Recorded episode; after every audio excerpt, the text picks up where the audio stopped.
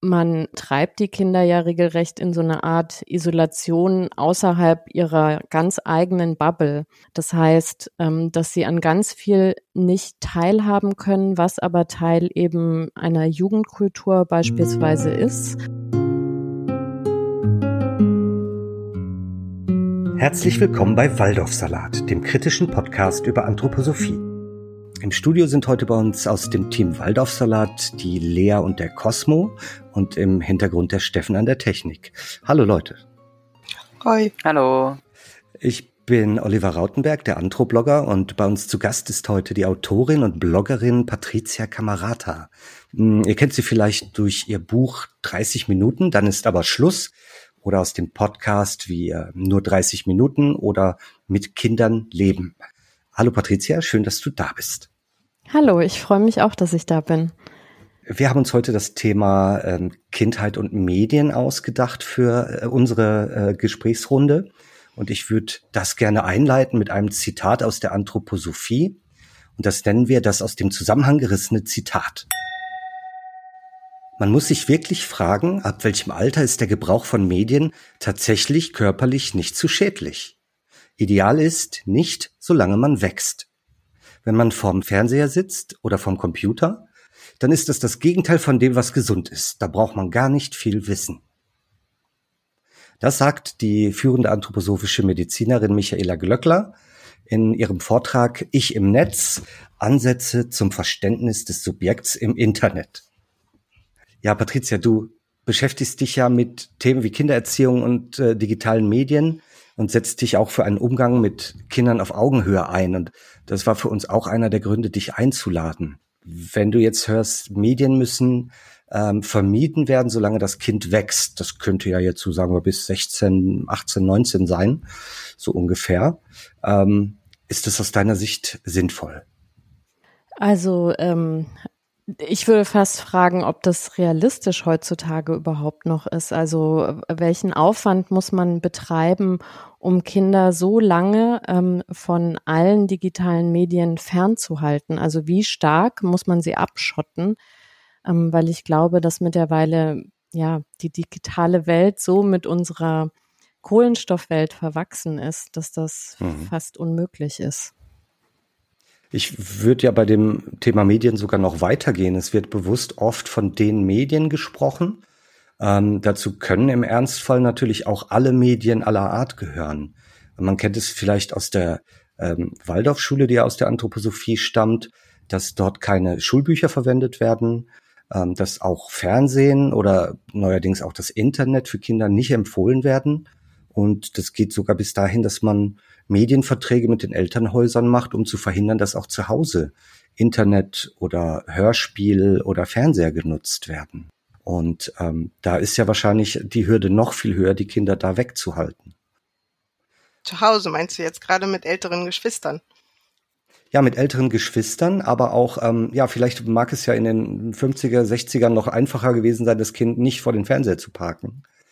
Also bei uns zu Hause gab es sozusagen keinen Fernseher, der irgendwie sichtbar rumstand und da lief sowieso laut Aussage meiner Eltern sehr lange nur die Maus und mehr war halt einfach nicht. Also ich glaube, zu Hause kriegt man das tatsächlich noch am ehesten kontrolliert. Da, wo ich dann Fernsehen geguckt habe, war ich halt bei anderen zu Besuch. Ich meine, man weiß schon, wo dann, wo es dann einen Fernseher gibt und ich wusste dann später auch irgendwie, wo die, wo die Computer in der Bücherei öffentlich rumstehen. Also das ist zu Hause, glaube ich, kann man das tatsächlich noch auch sich als Eltern der Illusion hingeben, dass man das kontrollieren kann. Man kann Modems ab, also das Internet zu Hause ab und anstellen. Man kann da Passwörter vergeben. Man kann irgendwie die, den Zugriff auf die Endgeräte kontrollieren. Es gibt Familien, wo ich das auch weiß, dass die dann älteren Teenagerkinder ihre Telefone beim Reingehen durch die Haustür in einen Korb ablegen müssen mhm. und die nicht benutzen dürfen. Also das geht noch am ehesten. Ich finde da halt diese Frage, ähm, was ist denn, sobald man nicht auf dem Schulgelände und nicht zu Hause ist? Quasi in der Zeit dazwischen. Wird heimlich gesurft oder was stellst du dir vor, was passiert? Na, ich glaube auf alle Fälle. Also äh, ich kann mich gut erinnern aus einem Fall in unserer Familie mit dem ersten Kind, was äh, mittlerweile schon erwachsen ist, ähm, wo wir auch noch ähm, so ein bisschen gekämpft haben, wie wir da ein Gleichgewicht finden in der Mediennutzung. Ähm, und äh, irgendwann war ich dann wirklich so entnervt, dass ich das, äh, das Smartphone einkassiert habe. Und dann hat das Kind gesagt, ah, jetzt will ich eigentlich mal in die Bibliothek gehen. Und dann ist es in die Bibliothek gegangen und da natürlich, äh, weil es WLAN gibt, ja. Also die Kinder sind ja nicht doof. Also die, die äh, wissen schon, ähm, wo sie dann an das kommen, was sie eben gerade interessiert. Und ich glaube auch tatsächlich, es ist zu Hause relativ ähm, noch möglich, das irgendwie zu begrenzen. Aber sobald man eben die eigenen vier Wände verlässt, ist es schwierig. Und ähm, ja, dann ist es eben auch schwierig, weil die Kinder ja überhaupt gar keine Erfahrung im Umgang haben mit digitalen Medien, also weil sie es ja nicht nutzen dürfen zu Hause.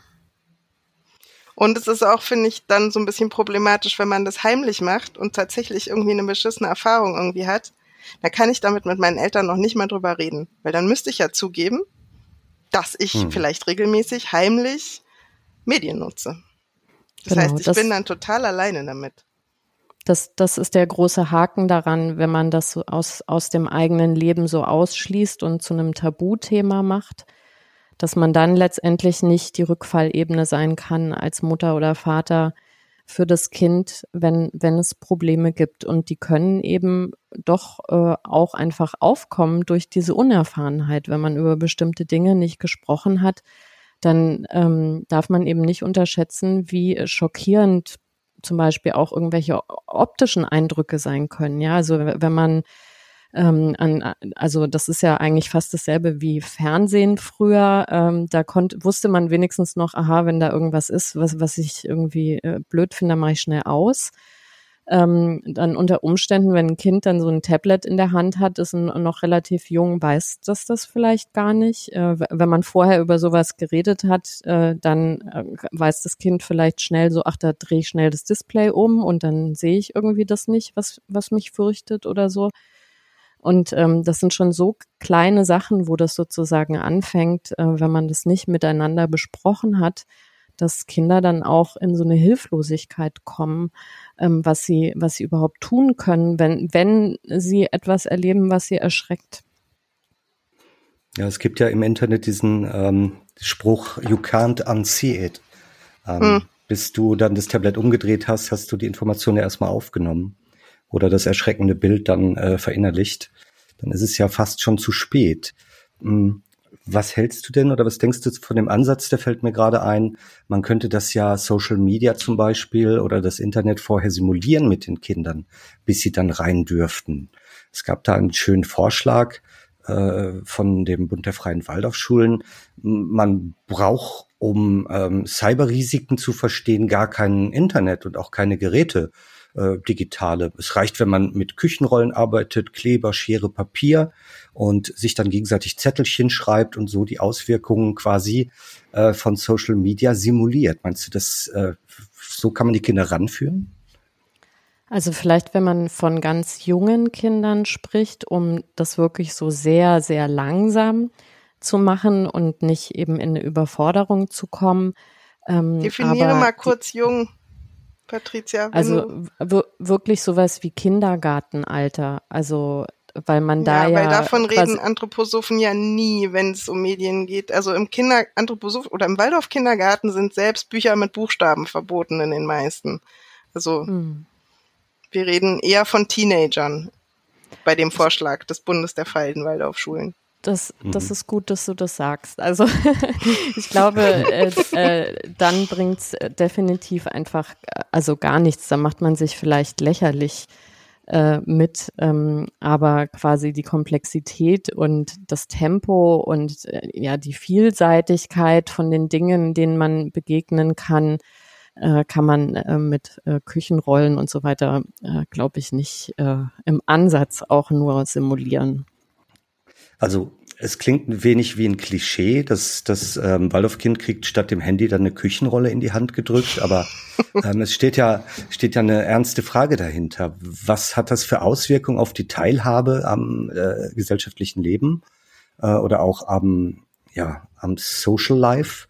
ähm, wenn Kinder und Jugendliche, sagen wir mal bis 14, da vor den Gefahren ferngehalten werden sollen, also gar keine Berührung haben äh, sollten mit Internet und Mobiltelefonen. Na, ich, also ich kann mir vorstellen, also das haben wir eben gerade schon so angedeutet, ähm, man, man treibt die Kinder ja regelrecht in so eine Art Isolation außerhalb ihrer ganz eigenen Bubble. Das heißt, mhm. ähm, dass sie an ganz viel nicht teilhaben können, was aber Teil eben einer Jugendkultur beispielsweise ist. Mhm. Ähm, und die haben ja dann quasi gar nicht die Möglichkeit, an bestimmten Phänomenen in irgendeiner Form teilzunehmen. Also wenn ich das jetzt äh, bei ja, Kindern, die mit Internet aufgewachsen sind, äh, mir angucke, da spielt ja beispielsweise so Memkultur eine ganz große Rolle. Ähm, ja. das, und darüber kann man Gemeinschaft bilden. Also ähm, ja. weil man sich ja darauf bezieht, weil man die Referenzen äh, versteht, ähm, weil man zeigen kann, ich gehöre eben zu dieser Gruppe, die diese Erfahrungswelt irgendwie teilt. Äh, und das ist ja ein ganz großer, wichtiger Schritt, ähm, ja, oder auch eine Entwicklungsaufgabe für Teenager. Also sich abwenden zu können von den engen Beziehungen mit den Eltern, hinwenden zu können, eben zu einer neuen Welt, äh, zu eben der eigenen Peer Group.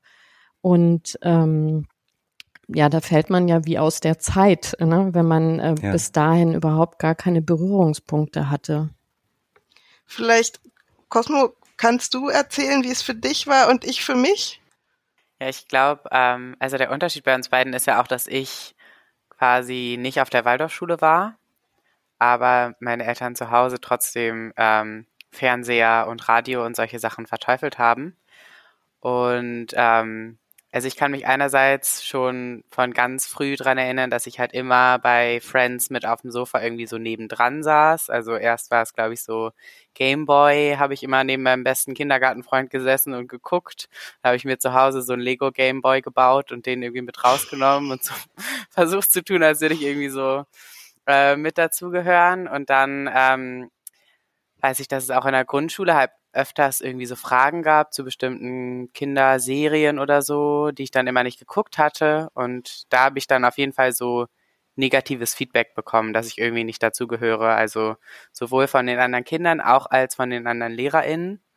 Und dann kann ich mich erinnern, so Anfang, so fünfte, sechste Klasse auf dem Gymnasium habe ich dann einfach immer so getan. Also ich habe mir immer angehört, welche Filme muss man gerade geguckt haben. Ähm, und dann mhm. habe ich mir so Anekdoten gemerkt und dann in Gesprächen so getan, als hätte ich die auch geguckt.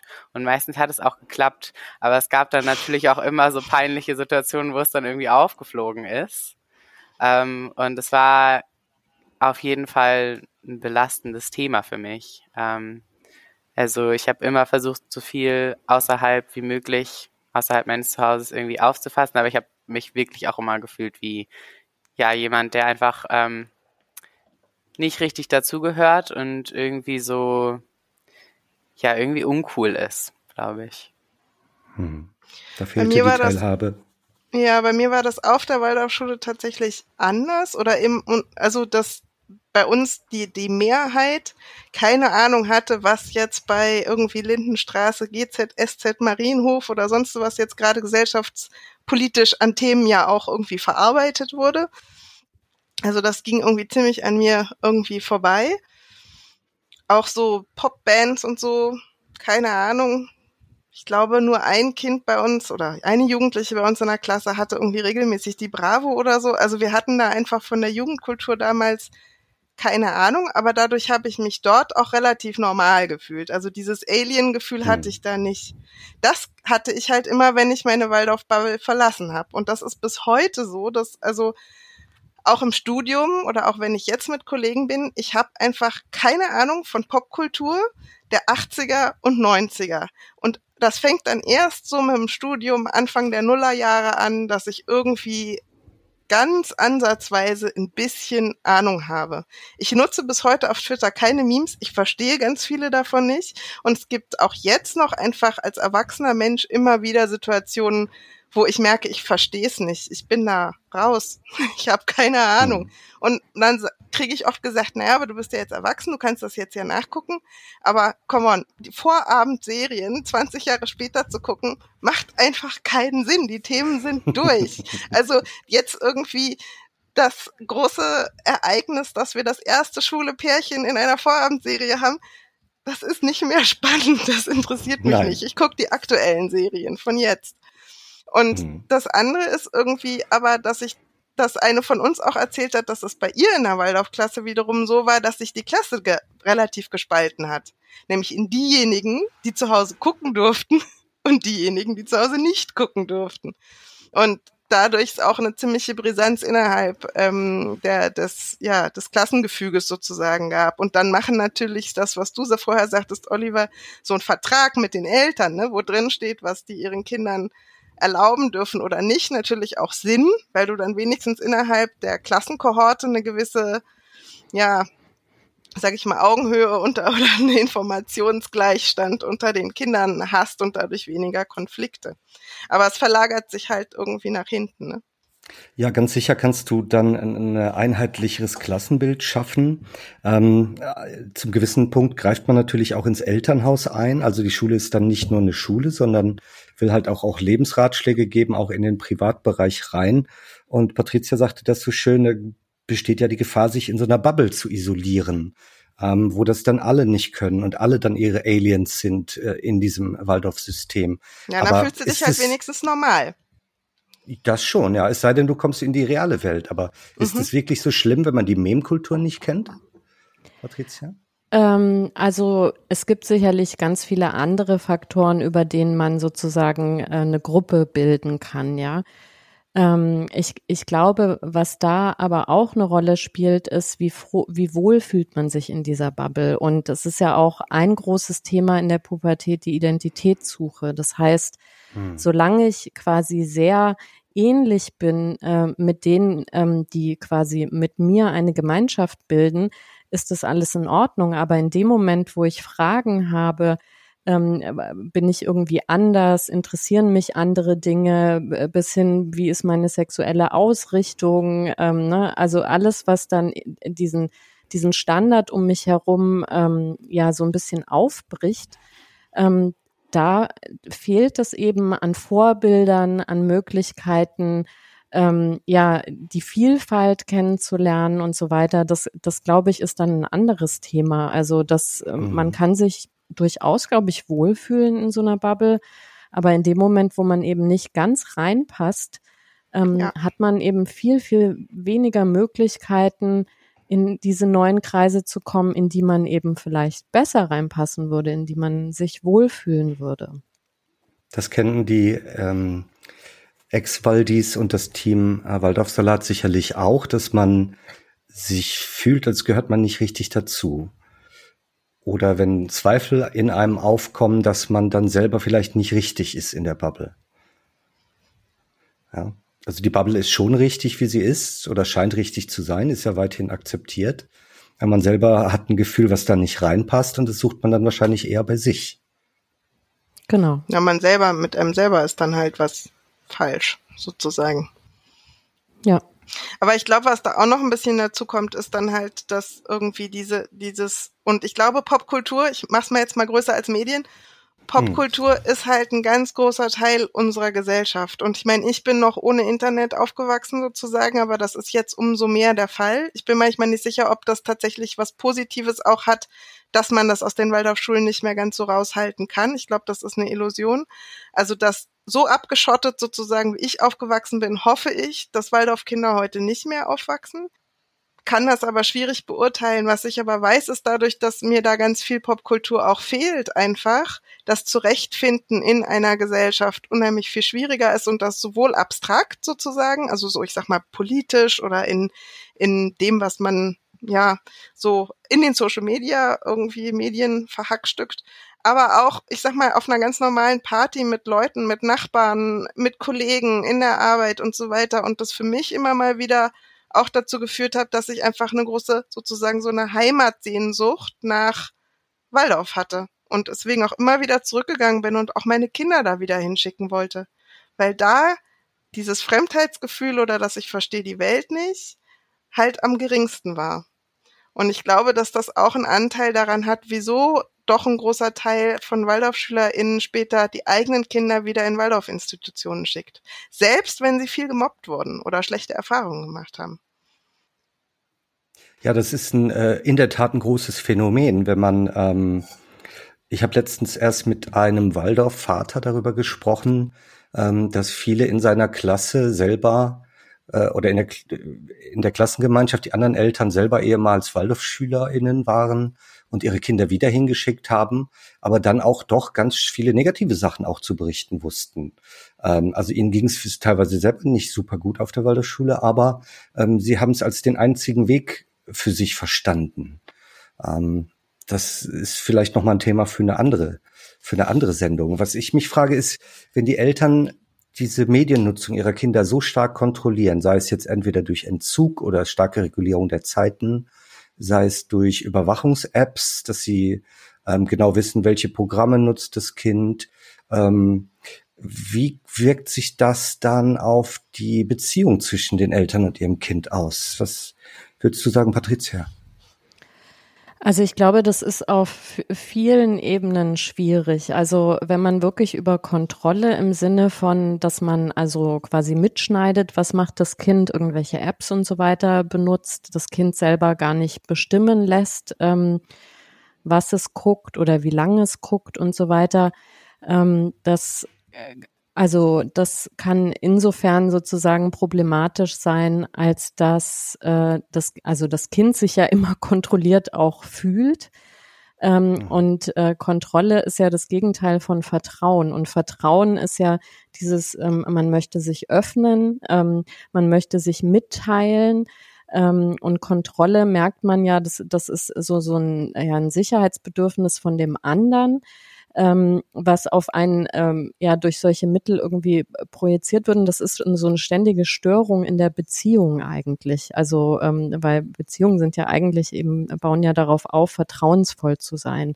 Und das andere ist, wenn also dieses Bedürfnis der Eltern, das zu kontrollieren, ist ja ähm, ja so ein unbeholfener Versuch, sich eben nicht damit auseinandersetzen zu müssen, sondern irgendein Mittel zu finden, die Gefahren, die man eigentlich auch wahrscheinlich gar nicht so genau kennt, irgendwie äh, in Grenzen zu halten. Und das heißt aber auf der anderen Seite auch wieder, dass man zum Beispiel auch gar nicht das Gespräch vielleicht mit den Kindern sucht. Also zum Beispiel sich gar nicht fragt, warum interessiert sich mein Kind äh, für die eine Sache, warum ist das wichtig, was begeistert das mhm. daran, also quasi ähm, den ganzen Interessen des Kindes irgendwie kein so richtiges, ähm, keine, keine Beachtung entgegenbringt. Äh, und das ist ja auch eine der wichtigen Säulen sozusagen äh, im Aufbau einer Beziehung oder dass man dann vielleicht sogar Sachen zusammen macht. Also gemeinsames Tun ist ja auch eine Säule ähm, in der Beziehungsarbeit. Und das würde man in dem Fall ja auch nicht tun, weil man sagt, das ist ja Teufelszeug.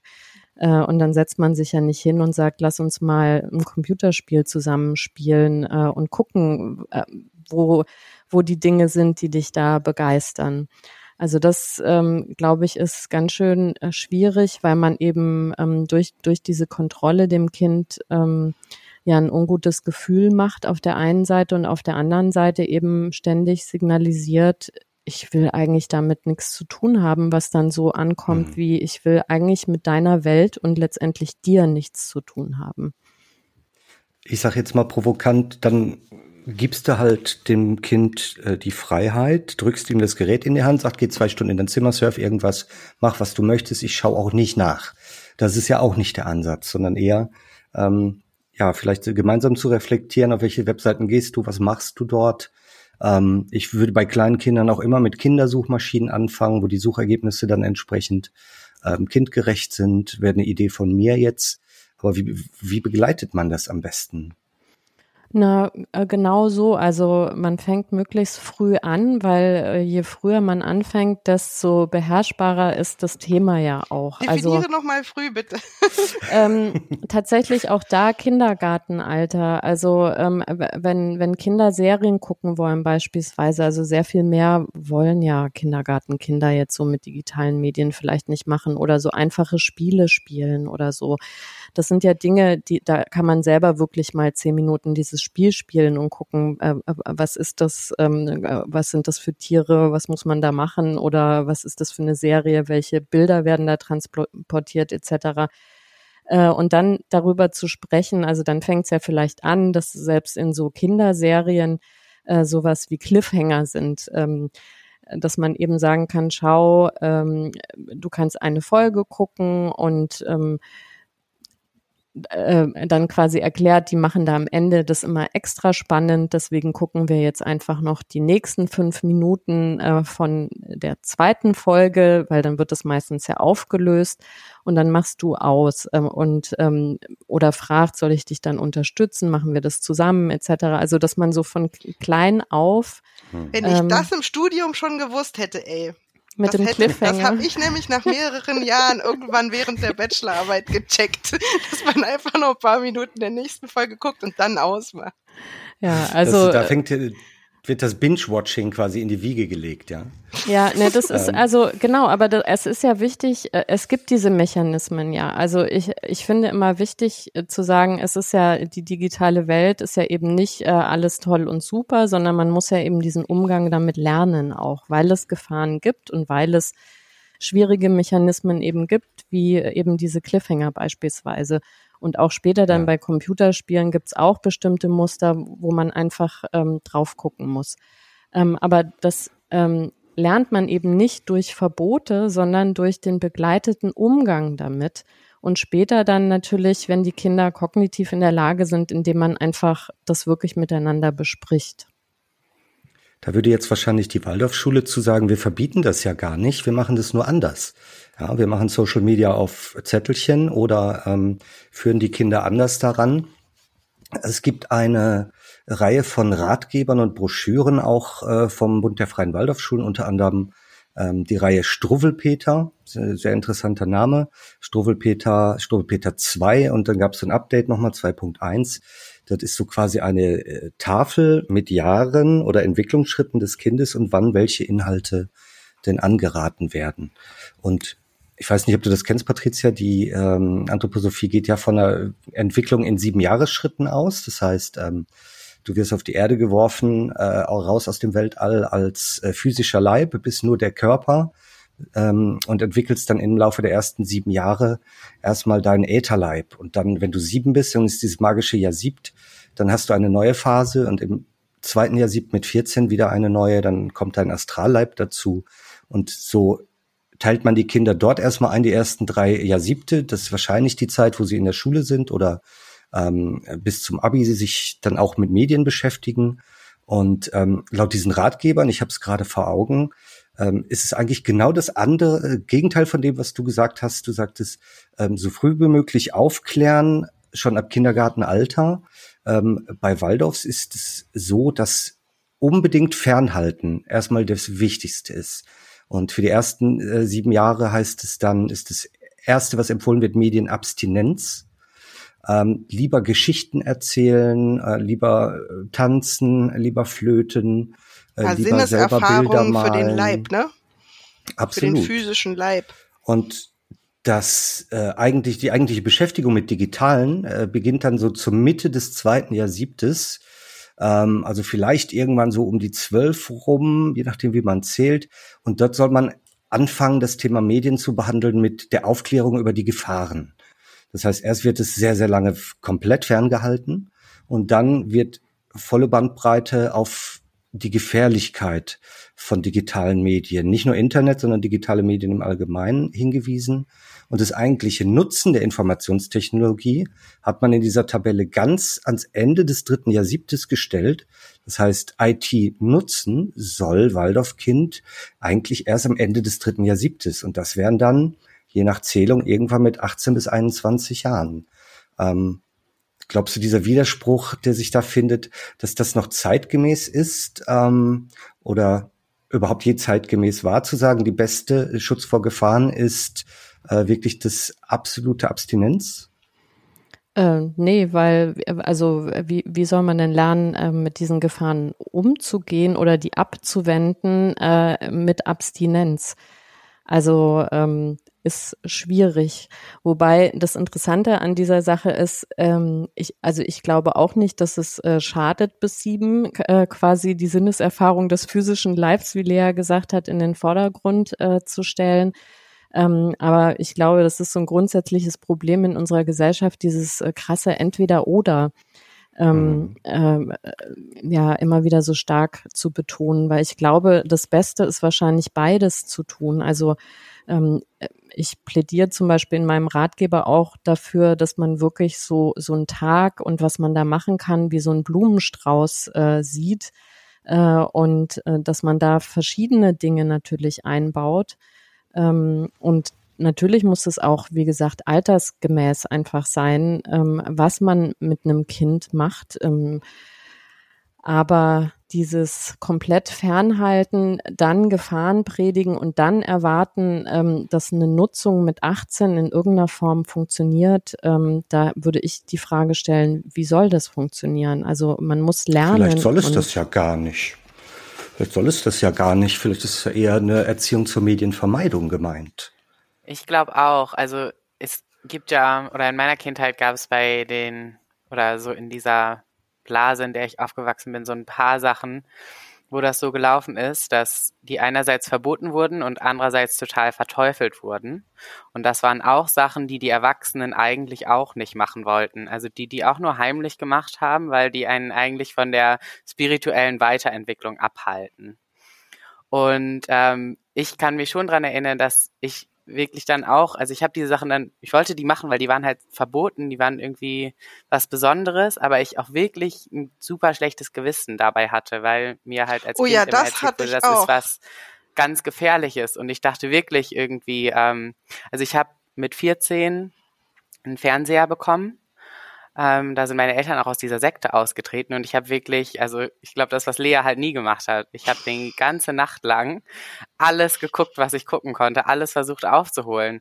Und ich hatte aber wirklich total Angst, dass mir das irgendwie, dass mich das krank macht und so gleichzeitig. Und das hatte ich mit vielen Sachen so. Ähm, und das, das musste ich irgendwie erst so richtig für mich auflösen. Also es war so total das Dilemma. Es hat nämlich nicht funktioniert, dass ich dann das eben nicht machen wollte. Aber es hat auf jeden Fall bewirkt, dass ich mich dabei immer total schlecht gefühlt habe, als würde ich was ganz Falsches machen. Ja, und ich hatte auch, also ich hatte durchaus so eine Phase, das war halt dann später, das war dann, als ich ausgezogen bin, ne? Das war dann im Studium, wo ich dann auch Serien teilweise auf DVD noch irgendwie, weil du natürlich irgendwie nicht an Staffel 5 sinnvoll einsteigen kannst im Fernseher oder sowas und Mediatheken kamen erst so auf. Und ich trotzdem, immer wenn ich so eine Tür hab zufallen hören oder so, ich habe mich immer erschrocken und ich hatte immer instantaneously ein schlechtes Gewissen, weil das irgendwie so war, als ob mich da jetzt jemand entdeckt. Ich hatte immer das Gefühl, was Verbotenes zu tun, weil ich wusste, das ist nicht gut.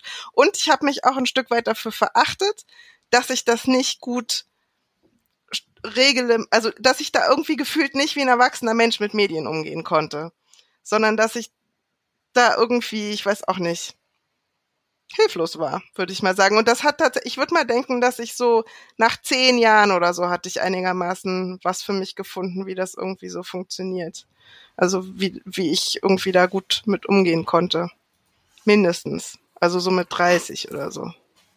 Da klingt doch diese komplette Verweigerungshaltung eher kontraproduktiv, denn wenn man jetzt behauptet, man will der Computersucht oder Mediensucht oder dem Binge-Watching entgegenwirken, ähm, und dann sind die Kinder oder Jugendlichen so ausgehungert nach modernen Medien, die alle anderen auch haben, dass sie es dann übermäßig benutzen, dann ist es ja genau das, was man von vornherein nicht wollte. Würde ich so denken. Plus, dass ich natürlich jetzt, ich habe jetzt eigene Kinder, da auch erstmal ganz schön emotional damit zu kämpfen hatte, dass ich vom Kopf her zwar wusste, das ist gut und sinnvoll, wie wir das machen, mein Mann ist übrigens auch irgendwie ganz anders quasi vorm Fernseher aufgewachsen. Das entspannt mich dann immer ein Stück weit, weil aus dem ist auch was geworden.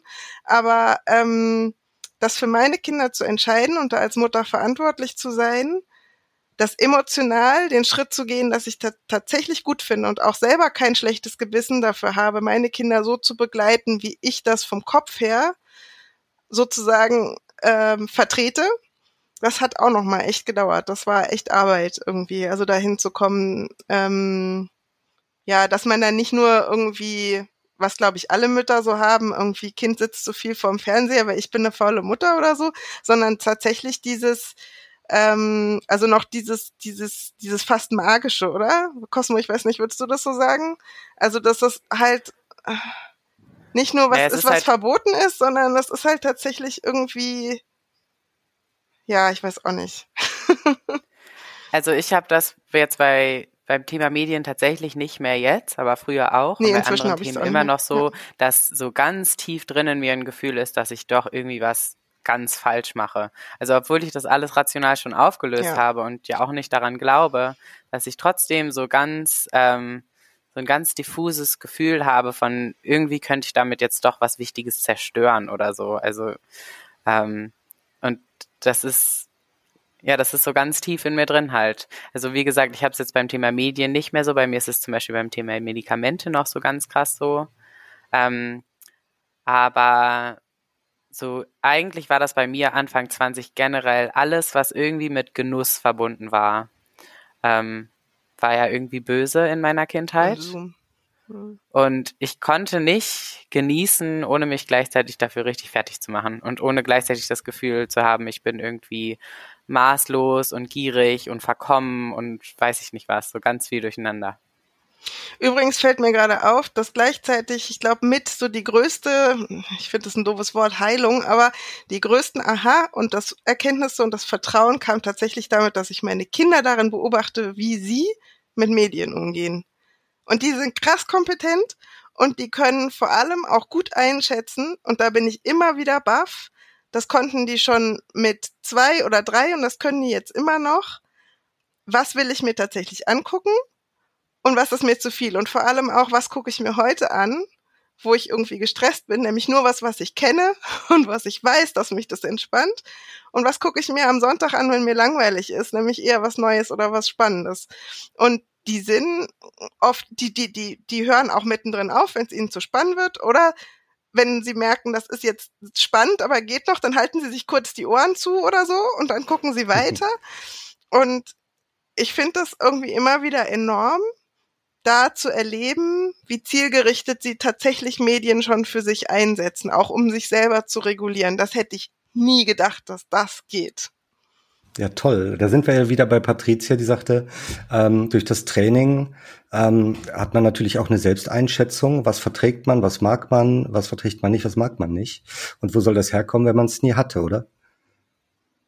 Ja, also ich, ich glaube tatsächlich, sowas kommt auch dann nicht einfach so, sondern ähm, das ist bestimmt auch, wenn man eben darüber redet. Also ähm, wie sich die Kinder damit fühlen, was sie gut finden, was sie mögen, was sie nicht mögen und so. Und da bin ich auch immer wieder erstaunt oder war auch gerade, wie du sagst, wie die Kinder klein waren, total erstaunt. Ähm, ja, also wie, wie tief die Kinder das reflektieren auch. Also ähm, bei mir war mein jüngstes Kind, das war so gerade eingeschult quasi, ähm, hat irgendwann mal gesagt, ich mag diese ganzen äh, Kinderfilme mit Menschen nicht, weil da sind eigentlich, ist der Plot immer, dass die Eltern tot sind oder ein Teil, ja. äh, also die Mutter oder der Vater oder am besten beide so ungefähr. Und das mhm. will ich nicht sehen. Äh, und vor allem nicht, wenn es mit echten Menschen gespielt wird. Und ich will lieber quasi gemalte Sachen sehen. Und äh, da habe ich auch gedacht, dass, also, das ist mir noch nie aufgefallen in meinem ganzen Leben, dass wirklich irgendwie 80 Prozent aller Kinderfilme eigentlich äh, als, als Haupt ähm, Treiber der Handlung äh, diese Suche nach äh, der Mutter oder dem Vater, also auch sowas ja wie äh, Finding Nemo oder so haben, ja. Also ja. Und das, König das, der Löwen, ja. Also ganz, ganz viele Hab Sachen. Habe ich alles nicht gesehen. ich weiß. ja. Da hat es dich ja doch bewahrt dann im Endeffekt.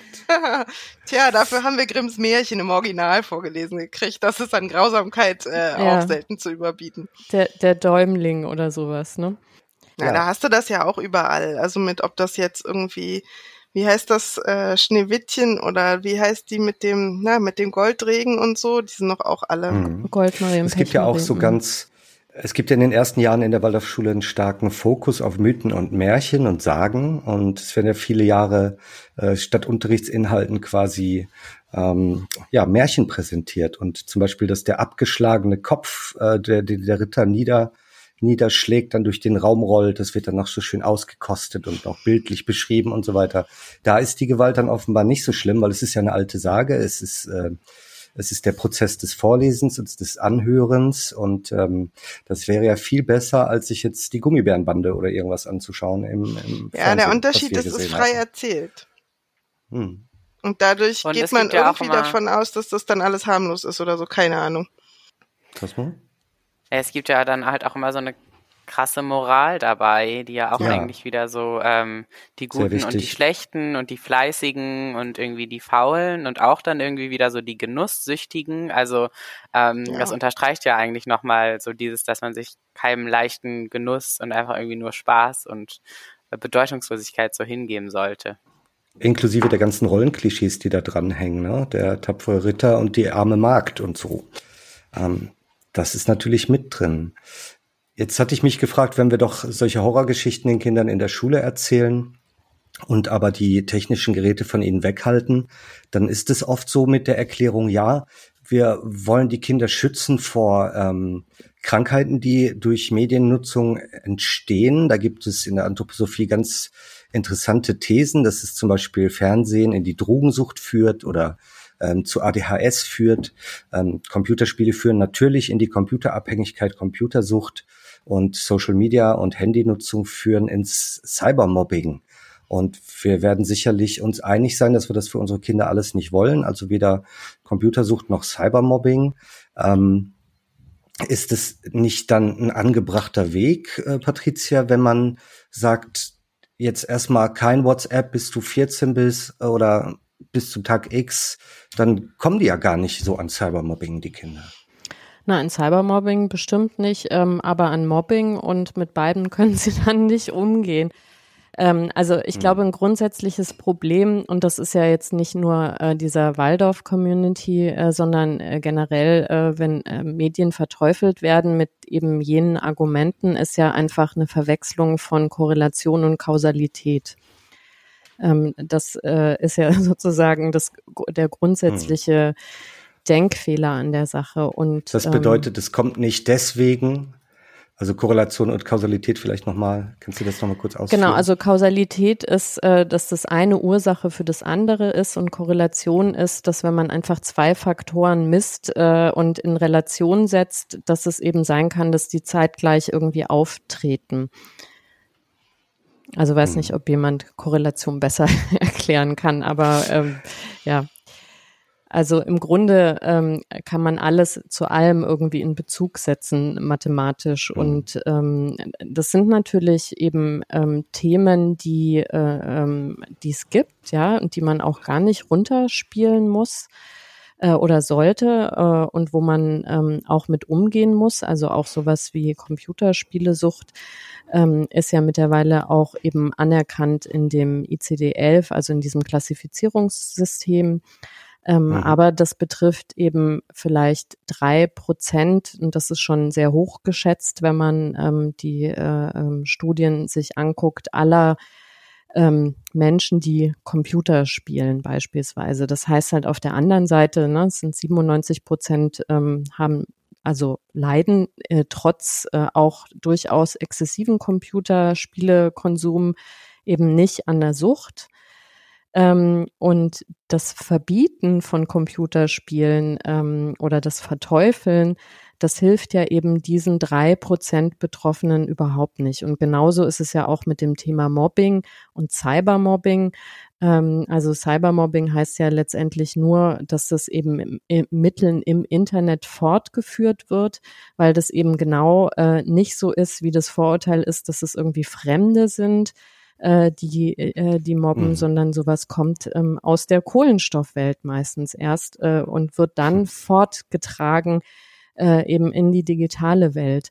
Und was da stattfinden muss, ist, dass man wirklich offen darüber spricht, dass es diese Themen gibt und wie man damit umgehen kann. Und das geht eben ja nicht äh, durch den Ausschluss, sondern indem man beispielsweise bei Mobbing darüber spricht, welche Mechanismen es gibt, ähm, dass man vorher vielleicht äh, zum Beispiel in der Klassengemeinschaft, weil das ja oft in diesem Kontext dann auch auftritt, sich über bestimmte Werte verständigt, dass man dann eben den Kindern beibringt, es gibt also nicht nur Opfer und Täter, sondern es gibt verschiedene Rollen quasi in der Konstellation äh, und, und, und. Und das, also man merkt, das wird schnell sehr komplex ähm, und mhm. ähm, es ist eben nicht geholfen, indem man bestimmte Themen einfach äh, ausschließt, sondern die finden dann trotzdem statt. Also ich finde, Mobbing ist eigentlich ein gutes Beispiel, weil wie gesagt, ähm, das findet dann eben nicht mit digitalen Mitteln statt, aber das Problem äh, ist dasselbe und die Mittel dagegen sind auch dieselben und damit muss man eben umgehen lernen.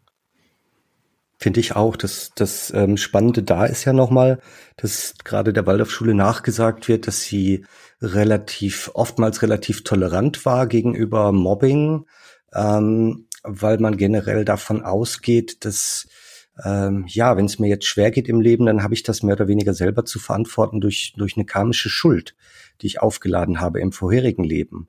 Und in diesem Leben muss ich halt gemobbt werden oder geschubst werden oder geärgert werden, weil ich das brauche.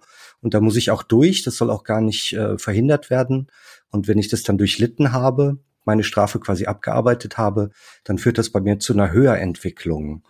Ähm, und dann wird das offenbar, und so hat es deutlich den Anschein, sehr stark toleriert, dass wenn dann gemobbt, geärgert, gehauen wird, ähm, aus karmischen Gründen entsprechen. Und das entspricht, widerspricht ja wieder dem, was man eigentlich als Ziel haben will, die Kinder vom Mobbing zu schützen. Ähm, und dann Mobbing aber, das, das gute Mobbing, das ehrliche, direkte Mobbing zuzulassen, aber das digitale Mobbing, das ist dann, das, böse das ist Mobbing, ganz, das, das ist das böse Mobbing. oh Mann. Man, man darf ich auch nicht vergessen, ja. Ja, Cosmo. Ja, ich finde, da sieht man mal wieder, dass es so bei den Andros immer zwei Ebenen von Argumenten gibt. Es gibt einmal diese vorgeschobenen gesellschaftstauglichen oder gesellschaftsanschlussfähigen Argumente, wie zum Beispiel Cybermobbing oder hm. wo ich hier auch noch ganz viel ähm, vorher zugefunden habe, so diese äh, angeblichen Gesundheitsschäden ähm, von digitaler Nutzung oder so. Damit kannst du halt Leute, die nichts mit der Anthroposophie zu tun haben, so catchen. Aber dahinter, ähm, das habe ich in meiner Kindheit auch beides verstanden. Ich weiß nicht, ob es beides für mich gedacht war, aber ich habe immer verstanden, dass uns gesagt wird, wir dürfen kein Fernsehen gucken, weil die Strahlung so ungesund ist. Mhm. Aber eigentlich war das Fernsehen gucken verboten, weil es halt die spirituelle Entwicklung behindert. Und ich glaube, genau so ist das halt auch mit den digitalen Medien. Eigentlich sollen sie nicht geguckt werden, weil es schlecht für die spirituelle Entwicklung ist. Aber das könntest du natürlich in der Öffentlichkeit nicht mal den Eltern der Waldorfschule sagen. Also das wäre ja, ja, auch für, für dann für viele schon zu krass. Und diese anderen Sachen sind halt so, ähm, scheinbar irgendwie wissenschaftlich, das hat irgendwie scheinbar so Hand und Fuß und ja, halt beziehungsweise halt sie krallen sich, habe ich das Gefühl, dann auch häufig so die Themen, die so ein bisschen wabern. Also dieses Thema irgendwie kommt ADHS wieder Korrelation und Kausalität und so, kommt dieses, die, die, die vielen ADHS-Diagnosen, die es jetzt immer mehr gibt, dadurch, dass die Kinder immer mehr irgendwie mit Medien zu tun haben und mehr Zeit hinter Bildschirmen verbringen und weniger auf Bäume klettern und im Matsch dreckig werden. Und das ja. haben sie, ich habe das Gefühl, das ist bisschen weniger geworden. Aber noch zu meiner Zeit ähm, war das tatsächlich ein großes Thema. Also auch dieses, dass man zur Heilung von ADHS wiederum die Kinder dann möglichst auf den Demeter-Bauernhof schickt, wo sie so richtig mit der echten Welt zu tun haben. Und dann regelt sich das alles wieder und dann sind die danach normal. Ich glaube, der äh, Cosmo hat es ganz gut gesagt. Man ähm, hat zum einen Punkte, die sich gut verkaufen lassen und zum anderen meint man aber eigentlich was anderes. Ähm, bei der pädagogischen Forschungsstelle der Waldorfschulen schrieb ein Herr Andreas Neider 2014, ähm, dass die Jugendliche ihre, ja, ihre Seele verkaufen quasi an die Welt von Tod und Teufel, wenn sie ähm, sich äh, zu sehr mit Medien beschäftigen. Und das dritte Auge wird dann, ihr geistiges Auge wird dann stumpf und warnt vor einem sogenannten Medienfaschismus Und äh, so macht's auch der Waldorfbund in seiner Medienbroschüre. Ähm, der schreibt dann auch wieder, ähnlich wie Cosmo das geäußert hat, dass die Wirklichkeit zersplittert wird durch diese digitalen Bilder und dass das deswegen die Welt quasi zerbricht, wenn man Bilder digital festhält. Und da ist natürlich Askese angesagt, den Kindern das möglichst frühzeitig entziehen. Und ähm, da bedient man sich natürlich auch Methoden oder Argumenten, die nicht sehr stichhaltig sind. Ähm, es gab eine sehr große Petition äh, von den Waldorf-Kindergärten, das war 2016, die hieß Digitalkita Nein. Und ähm, das haben 70.000 Leute unterschrieben, dass es wissenschaftlich längst erwiesen wäre, dass auch kriminelles Verhalten und Suchtverhalten äh, von dem frühen Mediengebrauch kämen. Ähm, wenn man sich die Zahlen dahinter anschaut, dann haben über 90 Prozent der Kindergärten gar keinen Computer. Und wenn es mal einen gibt, dann steht der irgendwo im Leitungsraum, dass man da irgendwie mal einen Brief verfassen kann. Aber es gibt diese Digitalkita, gegen die man demonstriert und Petitionen schreibt, die gibt es gar nicht. Und ähm, somit wehrt man sich gegen ein ja mehr oder weniger erfundenes Problem. Ähm, aber es gibt natürlich auch direkt wirkliche Probleme, die ähm, existieren und die auch real sind, sagte Patricia auch. Und da scheint es wirklich die einzige Möglichkeit zu sein, sich denen zu stellen und sie nicht auszublenden, oder? Ja, auf alle Fälle. Also ähm, das ist eben äh, Lebensrealität und ähm, damit muss man umgehen lernen, wie, also Vergleiche hinken ja immer, aber wie Straßenverkehr beispielsweise. Also man kann äh, quasi nicht äh, ein Kind 18 Jahre ähm, von, von, von Autos und allem irgendwie fernhalten und dann äh, sagen, so jetzt ist es eigentlich, ey, jetzt bist du geschützt, weil dein Ätherleib und dein Astralleib sind entwickelt. Viel Spaß ähm, mit den Autobahnen und so. Ähm, Hier dein also E-Scooter. ja, oder so. also das, ähm, das funktioniert halt einfach nicht, sondern äh, und vor allem ähm, darf man ja auch nicht vergessen, das ist ja auch eine Überforderung für alle Beteiligten, wenn man sich nicht in kleinen Schritten über viele Jahre durch diese Themenkomplexität äh, arbeitet. Also das finde ich ist ja die andere Geschichte. Also wenn man 18 Jahre lang wartet äh, und dann soll man es selber können, ähm, oder dann sagt man den Eltern irgendwie doch vielleicht so, jetzt müsst ihr das irgendwie mit euren Kindern klären. Ähm, wo sollen das herkommen? Also man hat ja gar kein mhm. Wissen, man hat keine Erfahrungswerte äh, und es gibt eben nicht äh, jedes Jahr vielleicht fünf große Themen, äh, mit denen man sich beschäftigen muss, sondern man hat eben dann 18 äh, mal fünf äh, Themen, die man auf einmal bewältigen soll und ähm, das, das mhm. ja, ist schwierig. Das finde ich einen, einen sehr guten Vergleich mit dem Straßenverkehr. Und natürlich darf ich auch nicht vergessen, ähm, mindestens einmal pro Folge den, den Hashtag nicht alle Waldorfschulen einzubauen. Denn es gibt durchaus mittlerweile ähm, Neu Waldorfschulen, die wenig versteinert sind und äh, an denen es ernsthaft Computer-AGs und Kurse gibt. Ähm, nur die Richtlinie, die da quasi durch Waldorfbund und Co. vorgegeben ist oder was eigentlich gewünscht ist, das ist relativ klar.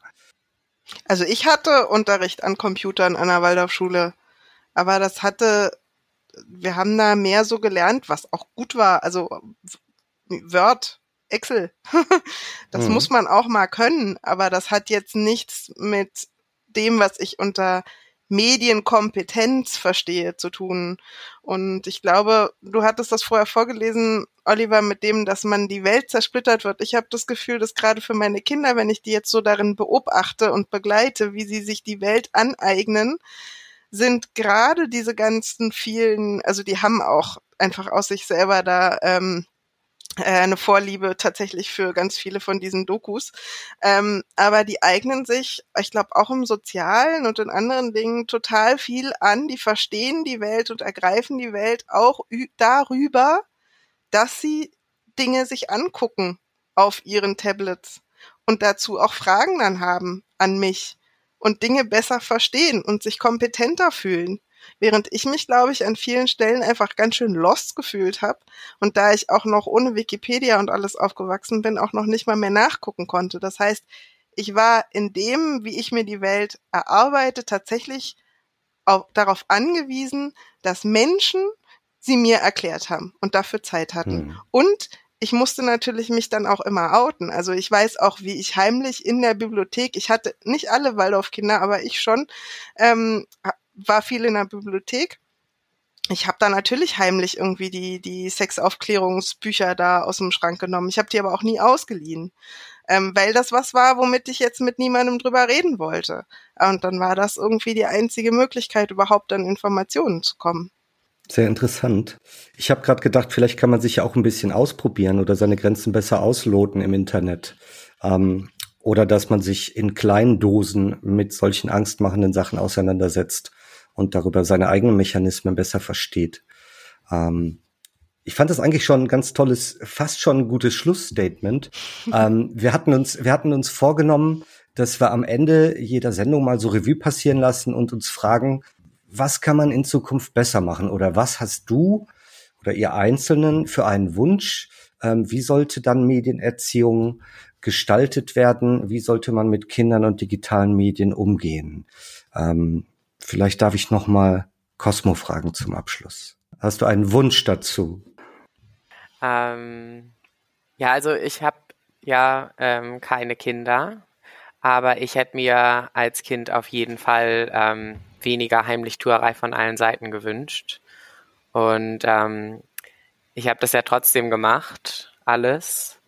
Und habe aber eben jetzt nicht wie Lea von ihren Kindern erzählt oder so. Ähm, hm. Da irgendwie für mich, also es hat super lange, glaube ich, bis ich Anfang 20 war, gedauert, bis ich dachte, ich kann ja auch entscheiden, was ich gucke, weil es weil so dieser Hunger irgendwie weg war und so mhm. dieses, ich muss irgendwas gucken und es ging dann irgendwann nicht mehr nur noch um das Gucken, sondern wirklich auch um den Inhalt und ähm, das wünsche ich halt irgendwie keinem Kind. Also ich wünsche den Kindern, dass es ein entspanntes Thema ist irgendwie und dass es ihnen vor allen Dingen so Pleasure bringt und nicht ähm, irgendwie schlechtes Gewissen und Verunsicherung. Und keine Angst, ja. Super. Lea, hast du einen frommen Wunsch zur Medienerziehung? Kann auch unfromm sein. ich kann mich da, glaube ich, Cosmo hauptsächlich anschließen. Ich denke, was ich mir so gewünscht hätte und was ich dann jetzt halt auch aktuellen Waldorf-Kindern irgendwie wünsche, ist ernst genommen werden, in eigenen Interessen sich ausprobieren dürfen und nicht alleine zu sein mit den Dingen. Also, weil hm. es ist einfach Teil dieser Welt und dieses, diese, diese Lücke an Popkultur von 20 Jahren, die habe ich halt immer noch. Und ich habe mir lange eingeredet und mir wurde auch lange eingeredet, das ist ja nicht wichtig, das ist ja auch nur Popkultur und das stimmt nicht, es ist Teilhabe. Und es sind auch gesellschaftlich aktuelle Themen, die in der Popkultur verarbeitet werden. Das habe ich ja. ganz lange nicht verstanden. Und das finde ich aber wichtig, weil man sich auch dadurch einfach Teil dieser Gesellschaft fühlt und auch irgendwie, ja, eine andere, eine andere Entwicklung für sich selber, glaube ich, da auch nehmen kann. Das finde ich, finde ich gut. Ähm, ich ähm, habe viele Jahre lang die Lindenstraße geguckt und die haben ja immer das aktuellste Thema aufgegriffen und selbst Mami und Papi oder Opa und Oma haben dann gewusst, ah, es gibt schwule Menschen, es gibt Transmenschen, es gibt Jugendliche, die zu Nazis werden können, es gibt Geflüchtete, es gibt dies und das und jenes für Lebenswelten, äh, die sie vorher vielleicht äh, sonst nicht gehabt hätten, wenn sie das nicht gesehen hätten. Also ist es auch Teilhabe und ja, vielleicht die Nase auch ein bisschen raus aus der Blase in die Welt stecken.